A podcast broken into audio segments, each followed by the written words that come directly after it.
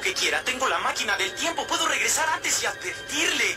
Sí, diez minutos es suficiente. La historia se repite historia dos veces. repite dos Primero veces. como tragedia, Primero después como como, tragedia, comedia, pero después como ¿te comedia. dijeron que también hay una Pero- tercera? ¿Te dijeron que hay una tercera? F. Pierides. Una celebración caprichosa de hechos que sucedieron hoy mismo, pero hace bocha de años. F. Pieri, F. Pierides. porque toda historia tiene su revancha en formato de Pierre.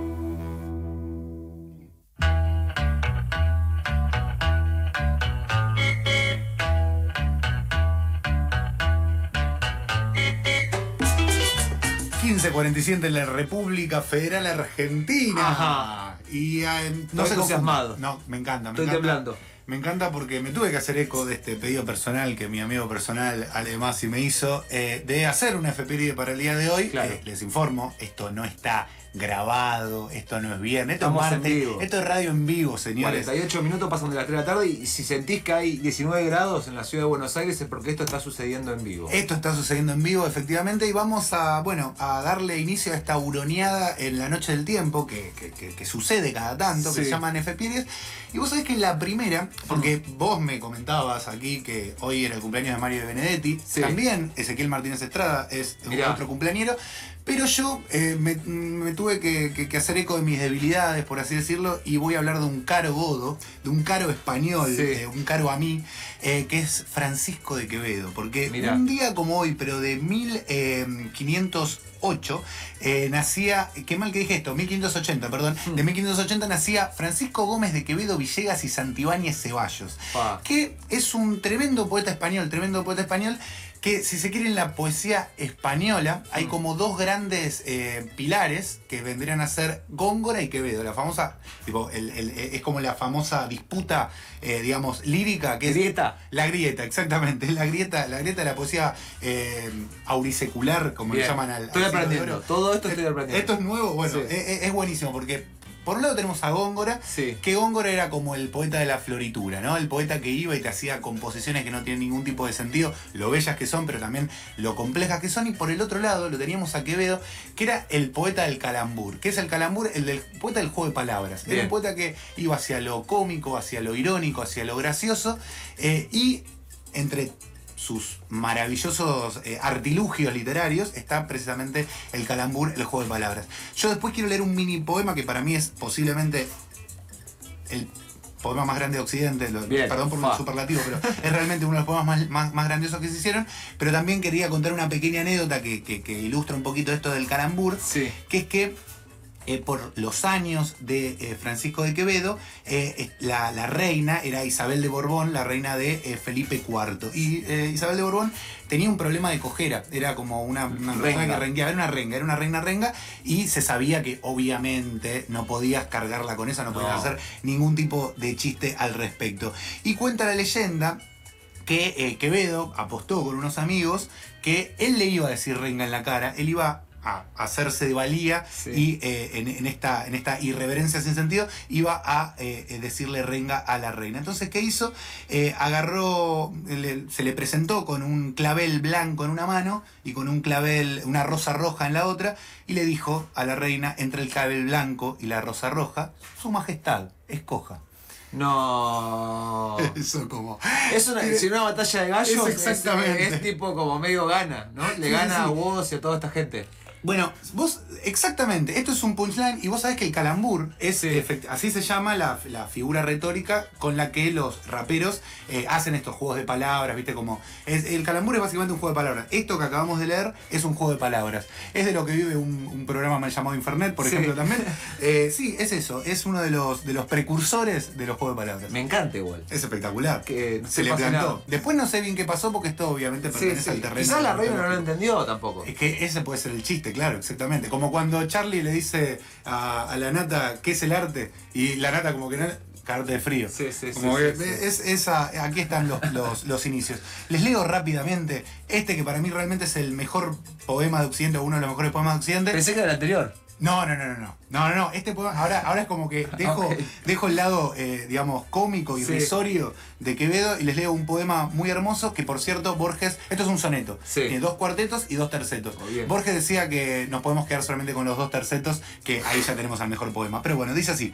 Cerrar podrá mis ojos la postrera sombra que me llevara el blanco día, y podrá desatar esta alma mía ahora su afán ansioso lisonjera, mas no de otra parte en la ribera, dejará la memoria en donde ardía, nadar sabe mi llama al agua fría, y perder el respeto a ley severa.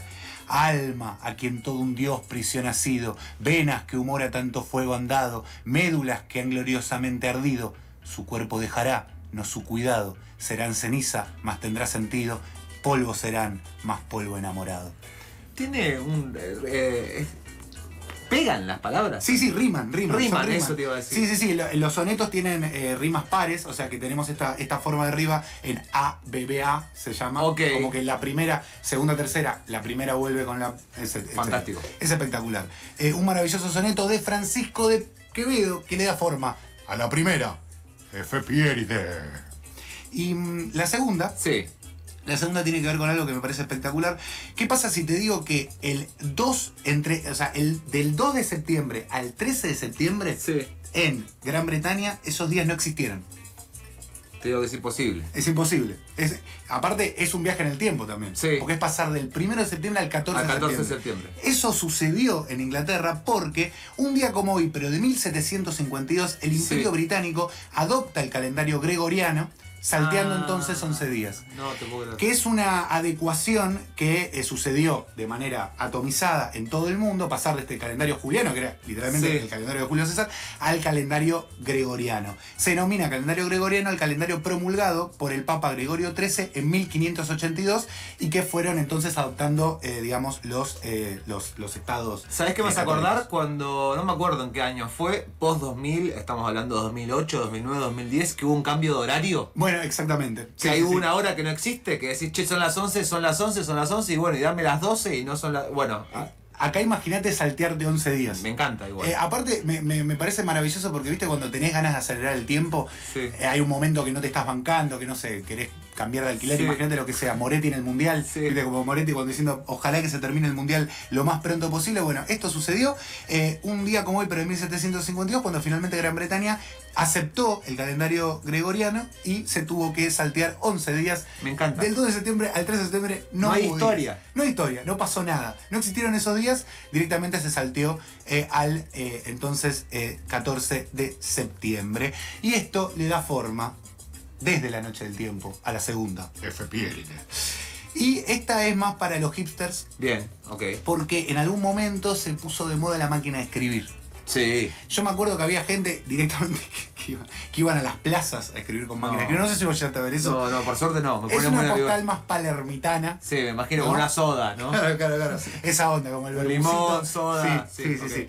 Bueno, un día como hoy, pero de 1886, se inventa la cinta de la máquina de escribir, o al menos la patenta, un hombre llamado, llamado George Key Anderson, que Sí. en Memphis, Tennessee, patentó la cinta de la máquina de escribir. Eh, ¿Qué sería la cinta? La cinta es como la. mm, El- el- el- el- ¿Viste? Tenés el rollito y tenés una cinta ahí abajo que se imprime sobre las letras. Sí. Sí, eso. pues, Ok, tabulador y toda la, la Sí. onda. Bueno, la cintita. Perfecto. Eh, nada, es una de las piezas clave de la máquina de escribir. Yo, la verdad, nunca usé máquina de escribir. En Ah, realidad, uno- ¿vos usaste? Sí. Mirá vos. Tenía un familiar, tenía una en una casa y funcionaba y la usé. Es rara igual.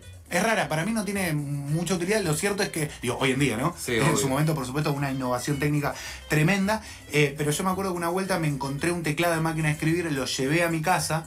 Y me acuerdo de mi viejo al día siguiente la tiró, porque yo en ese momento ya estaba un poco acumulador. Bien. No sé si lo tenía como síndrome realmente de, de- o, de, o de- o una patología. no Se sé usa mucho la máquina de escribir como objeto de decoración. No sé si se usa mucho, Bueno. pero yo he ido a lugares donde tienen. O un amigo me dijo, guardame esta máquina de escribir. Estamos hablando hace cinco años. Digo, ¿para qué te la guardo? No, bueno, porque en algún momento la voy a poner en algún lugar. Sí, sí, sí. Bueno, de hecho yo me metí ahí en Mercado Libre un poco indagando en qué carajo pasaba hoy en día con la máquina de escribir. En Sí. Mercado Libre eh, están máquina de escribir de decoración, así como 49 artículos, y después alguna máquina de escribir que te venden. funciona. Que hoy en día realmente no, no, o sea, no es por, no es por hablar en contra de la retromanía, pero realmente no tendría mucho sentido ponerse a escribir con una máquina de escribir a menos que efectivamente quieras eh, fetichizar un poco la actividad de la escritura. Claramente, Perfecto. sí, cada uno puede hacer lo que quiere. Eh, la verdad que el ruidito de la máquina de escribir es lindo. Sí, totalmente. Pero Sí. bueno, es lindo pero medio desquiciante. Es lindo como medio en una imagen, Sí, sí, una, sí. eh, sí, una imagen, digamos, escuchar, el- ver cómo el- la máquina funcionando, el ruidito, pero imagínate, si te a casa decís, che, vengo a laburar con la máquina de escribir a casa, tengo que hacer, mandar un par de cartas y estás cuatro horas, taca, taca, taca, taca, me imagino que no debe ser muy, eh, No. muy, muy cómodo. No, digamos. no, no. Ya para mí es el equivalente al científico loco, tipo el escritor loco, que Sí, está como sí, en, su, en su sí. cuarto escribiendo. Pero bueno, un dato que me pareció curioso. Sinceramente no creo que sea más importante que la publicación del Capital que me estabas... Hoy se cumple también eh, 154 años, creo, de la publicación del Capital de Karl Marx, así que también la podemos agregar como una FPRI de bonus track, Me digamos, eh, para... Calculo que la gente que escucha la tribu, pues, si vamos a hacer un estereotipo de la gente que le escucha la tribu, leyeron el Capital de Marx. Esperemos, esperemos. O al menos para leer el Capital de Althusser una buena explicación o alguna divulgación que hay por internet, si es que le interesa. Estoy muy eh, emocionado con haber sido parte de las FPRIs del día martes 14 de septiembre.